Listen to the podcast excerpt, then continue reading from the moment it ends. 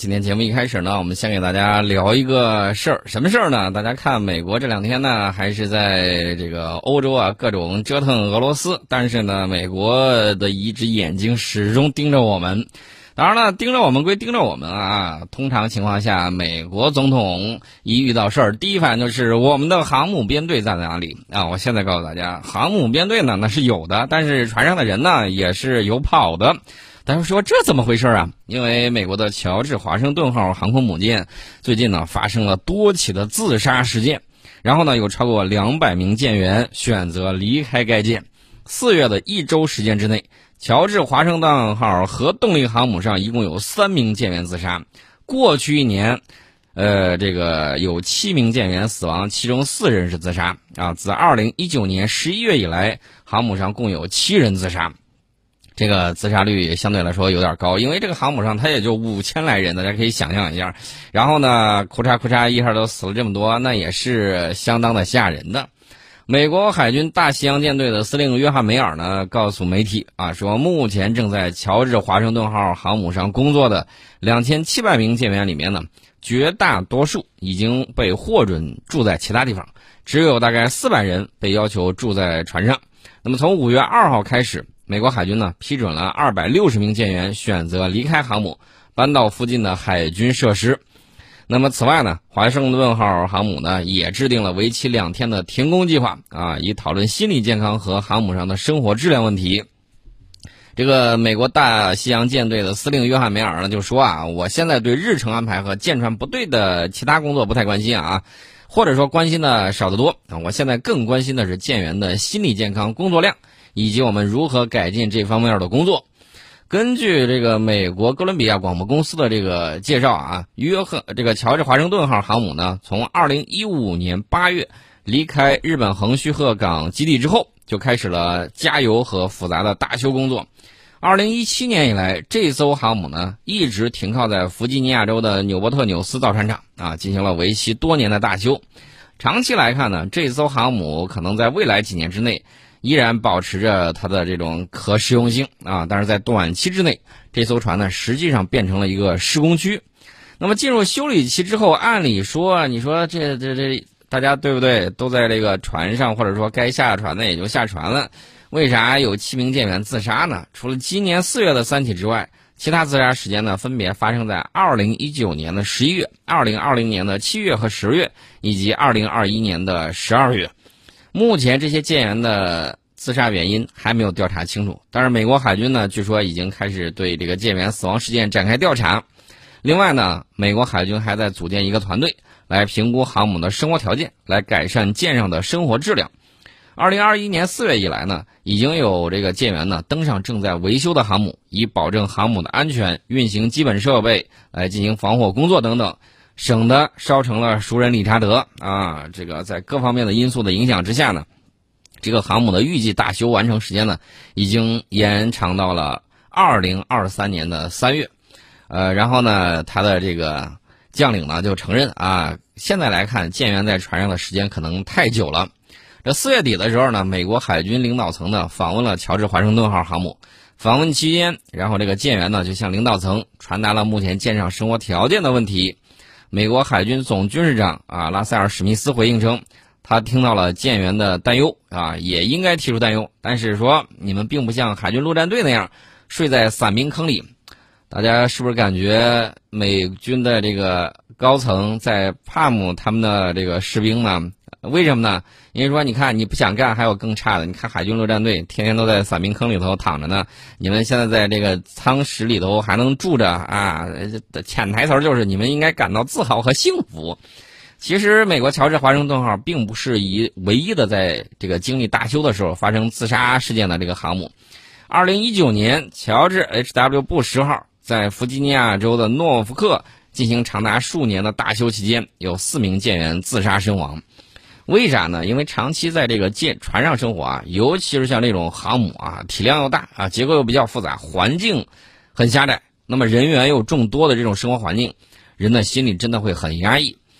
日俄对马对马的呃对马这个海战啊，俄军的那个波罗的海舰队全军覆没，跟这支部队在海上跑了三万公里啊，这个关心身心这个逼至极限是密切相关的啊。正常部队一般建有水兵宿舍啊，跑远洋的一般半年一轮休。那这艘航母的这个官兵居然连续一年多不下船，那大家可想而知，在美军高层的眼里，他们的士兵是什么？耗材，对不对？嗯，确实是耗材。过去的时候，曾经给大家讲过，美国空军自己承认啊，在2004年到2008年期间，美国空军在垃圾填埋场清到了这个属于274名已故军人的被焚烧的遗体的残骸。此外呢，还有一千七百六十二名美国军人的遗体也以同样的方式被丢进了垃圾场。看到没有？对待自己人就是这个样子。你觉得他对待其他国家的老百姓会是什么样子呢？呃，所以说呢，好莱坞其实可以拍一个二零二二年的大片儿，叫《航母上的幽灵》啊。这个拍电影呢，可以加一个克鲁苏元素啊。我们来编一个剧情啊，纯属瞎编啊。这个美国不要对号入座。二零某某年某月某日，行动代号链条，这个乔治华盛顿号同其他驱逐舰等舰船呢，在执行常规任务。前出的反潜直升机报告前方水域有异常，但声呐反应呢？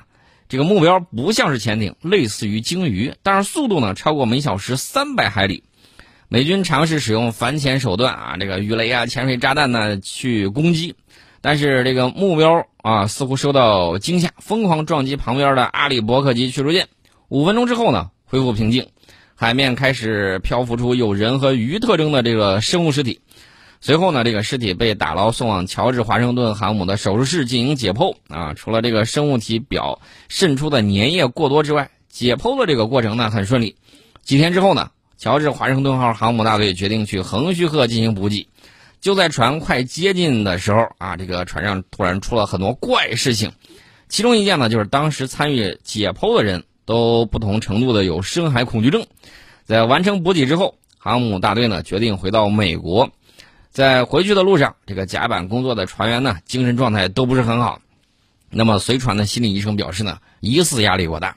在乔治华盛顿号抵达这个美国完成靠港之后呢，多数船员表示不想下船，极少数船员呢表示下船之后感觉很不舒服。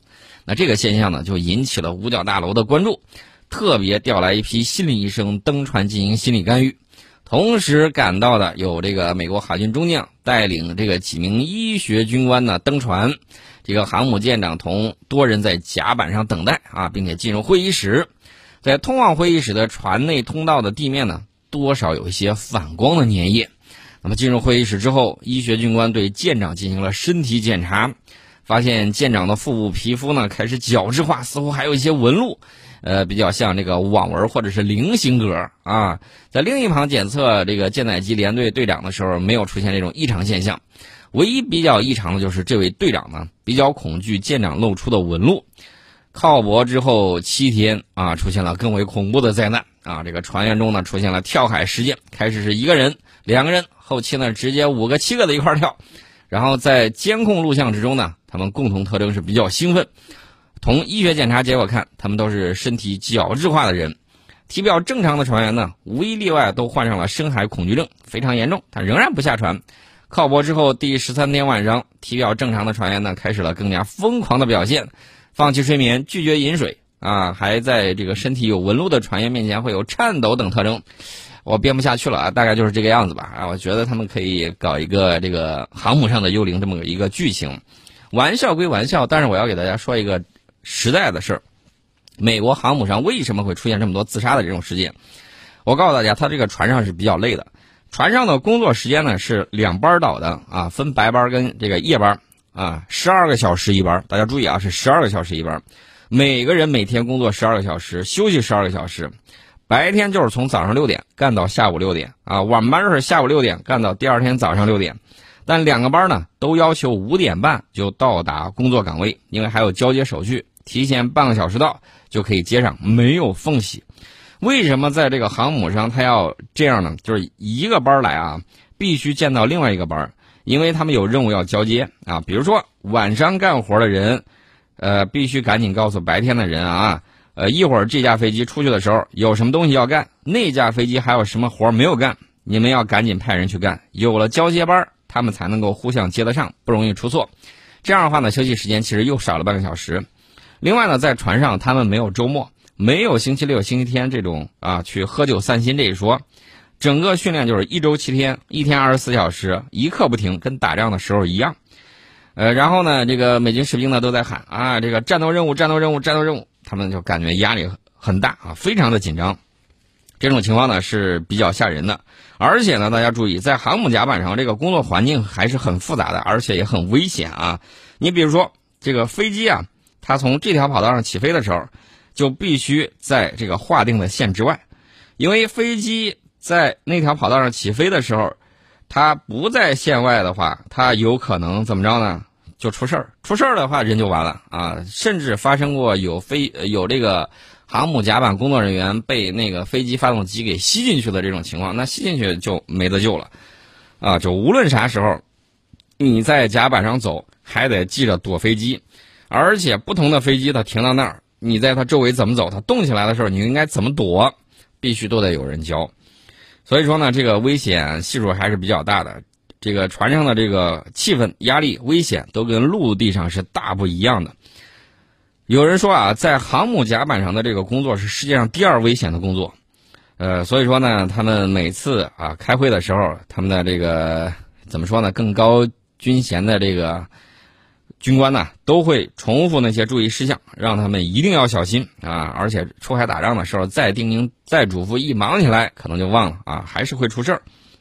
这是我给大家说一下为什么这个美军航母上它容易出问题。再加上有一点，美国现在它是穷兵黩武的这种状态，它这个状态呢就是在啊，在咱们这边始终盯着我们，一个航母打击群不够，再来一个，然后呢，基本上就是这么。跟全年无休差不多，把人累得半死不活的。而且大家注意啊，有些人他睡觉的地方，他就会正好在那个飞行甲板，呃，就是那个飞机降落的那个甲板底下，在炸弹舱之上。所以说呢，他们睡觉的时候，有些人就是头顶飞机，脚踩炸弹。那飞机降落的时候，他们就听见“咣”的一声巨响，然后“吱”的一个长声。因为这个飞机下来，先是用很硬的轮子砸在甲板上，再用那个铁钩勾一下钢缆，最后停住。所以说呢，他们睡觉的这个船舱里面呢，经常会听到这种声音啊，咣吱，然后呢，咣吱啊，反正呢，这个你这个声音呢，就让噪音也比较大。一天上班十二个小时，那还有很多其他的事情，你还得吃饭呢，对不对？还得洗澡啊，这个就非常累。到过去你在这儿适应两天之后，你开始睡不着，后面你就是啊，一挨枕头，你可能就睡着了。他们睡的床不像军官睡的床啊，就跟那个棺材盒差不多，上头住人，底下放东西。六个人睡在一个很小的一个船舱里面，两边都是床，每边是三层，就跟咱们原来睡那个卧铺车厢那个有点感觉比较像。每一层都很矮，但是呢，它这个上层床板离下层的那个脸它是很近的。然后呢，这个床呢又比较窄，睡觉的时候基本上你不能翻身，一翻身你就会掉出去。啊，头上都有一盏小灯啊，可以用来读书啊，干什么的？但是不好意思，坐不起来，只能躺着读。你下班想在自己的电脑上这个看一会儿电影啊，玩会儿游戏啊，也得另找地方，而不是在床上。因为什么呢？因为那个住宿的那个条件实在太差了，确确实实比较压抑。这就是相关的这个情况。而且呢，大家注意啊，美国航母上你看的有那么大个儿。但是呢，美国海军的水兵工作时间很长，干活又很累，压力又很大。呃，因为啥呢？他下班第一件的事儿就得去吃饭。你如果赶不上，不好意思，就没得吃了。那第二件事呢，就是去洗澡，因为你干了一天活，出了一天的汗，还因为在航母甲板上呢，飞机对着他们吹这个尾气啊，不洗澡不行，非常的脏。呃，我记得在驻外航展的时候，你在那个呃炮楼，炮楼那个底下，你每次看到有这个飞行员飞过去之后，过一会儿脸上就飘一些那个黑色的那个絮什么之类的啊，就是那个废气，有的时候那个脏东西就飘落下来了。当时呢，我回去也是洗了一脸油汗啊，还有一些灰。呃，美军航母上这个洗澡倒是很方便，跟陆地上差不太多。这个航母舰里据说有这个吸水的这个管子，把海水吸上来。然后过滤淡化成这个淡水，然后给这个美国海军士兵用，包括洗澡。但是呢，美军航母除了这个福特号那个弹了不行的电弹之外，他们都用的是蒸汽弹射器。为了把一架飞机弹射出去，每次要用一千三百六十五升的这个水。有的时候他们正在洗澡，然后这个航母要弹射飞机，那水不够用怎么办？哪怕差一升水，这架飞机就飞不起来，就会掉到海里头。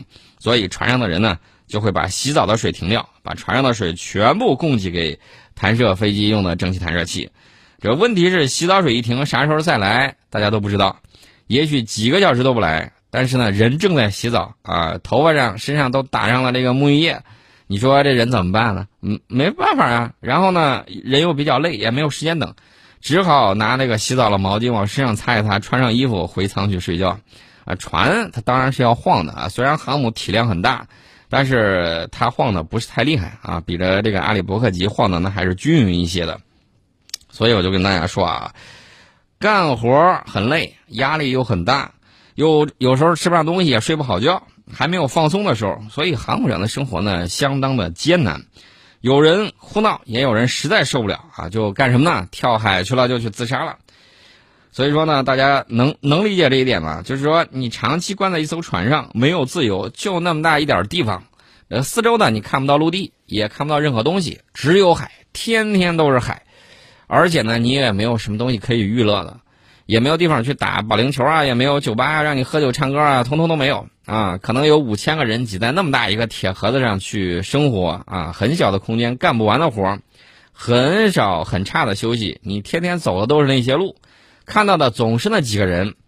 这开始一两个月你觉得还行，还能顶得住，等到第三个月。你知道美国军士兵是什么感觉吗？美国的海兵这个恨不得把这条船上的人都给宰了啊，自己也不想活了。所以说呢，这个真的会有这种想法，而且呢，真的就是让人很绝望、很崩溃。因为在那个环境里头，你会非常非常的压抑啊，真的可能就是受不了了啊。尤其是对新兵来说，更是难以承受那种压力啊。实在不行了怎么办？他就去跳海去了。在航空母舰上，经常会发生一件事儿，我指的是美军航母啊，就是有人跳海啊，就是有人从船上掉海里头去了。其实很少会有人是不小心掉下去的，真要是有人掉进海里，很有可能是他是在这个航母上待着受不了了，压力太大，跳海自杀去了。美军航母的这个四周都有站岗的那个哨位，每个位置一般站俩人。如果天气不好，万一有人被有一个人啊被风给刮跑了，另外一个人呢还可以报警，这个船上呢会马上出动直升机把他给救回来。当然了，这些人站岗并不是为了防止有人跳海，他们是为了航母本身的这种安全，怕有敌人偷袭。因为航母毕竟太大，光靠舰桥上的人盯着呢肯定是不够，所以呢，美国海军会在航母上的一些角上，每一个角上都安排一个岗哨。就因为这个航母外头一圈都有站岗的这个哨兵，所以有人跳水的话呢，他们就能够听见扑通的这个跳水声，会赶紧看一下到底是咋回事。有情况就马上给飞行甲板控制室打电话，向上面报告。呃，我记得有一次啊，就是我记得给大家推荐过，我在美国航母上的八年那本书的作者就讲，他有一次出海，他就确切的知道有一个人去跳海了啊，一个小兵在另外一个飞行队。呃，虽然不认识，但是在飞行甲板上见过，可能就是压力太大，实在受不了，就跳海自杀去了。白天呢，他不能跳，因为别人可以看到他在往下头跳，会拦住他。所以等到天黑以后，呃，然后呢，他跑到一个别人看不到的地方，扑通一下就跳下去了。这个航母比较高啊，有这么十几二十层楼高，他跳下去那个位置啊，那掉下去东西的声音还是很大的啊。站岗的人一听，赶紧拿着这个夜视望远镜一看。哎呦，看到有一个东西在水里头飘，像人啊，就马上喊：“有人跳海了！有人跳海了！”半夜三更啊，四点钟啊，大家都在睡，正睡着香呢，就听见广播里头喊：“有人跳海了！有人跳海了！”那按照规定，所有这时候所有人都必须立即到自己的本单位报道，全舰都要查，看到底是谁不见了。然后这大家就一边忙着爬起来，一边骂啊，说哪个王八蛋这么晚了还捣蛋？其实不是的。这一次还真是有人跳下去了，然后呢，他们就听见这个直升机噔噔噔噔就飞出去了啊！过了一会儿，把跳海的那个家伙给救上来了。那除此之外还有哪些问题？我们待会儿呢再给大家讲。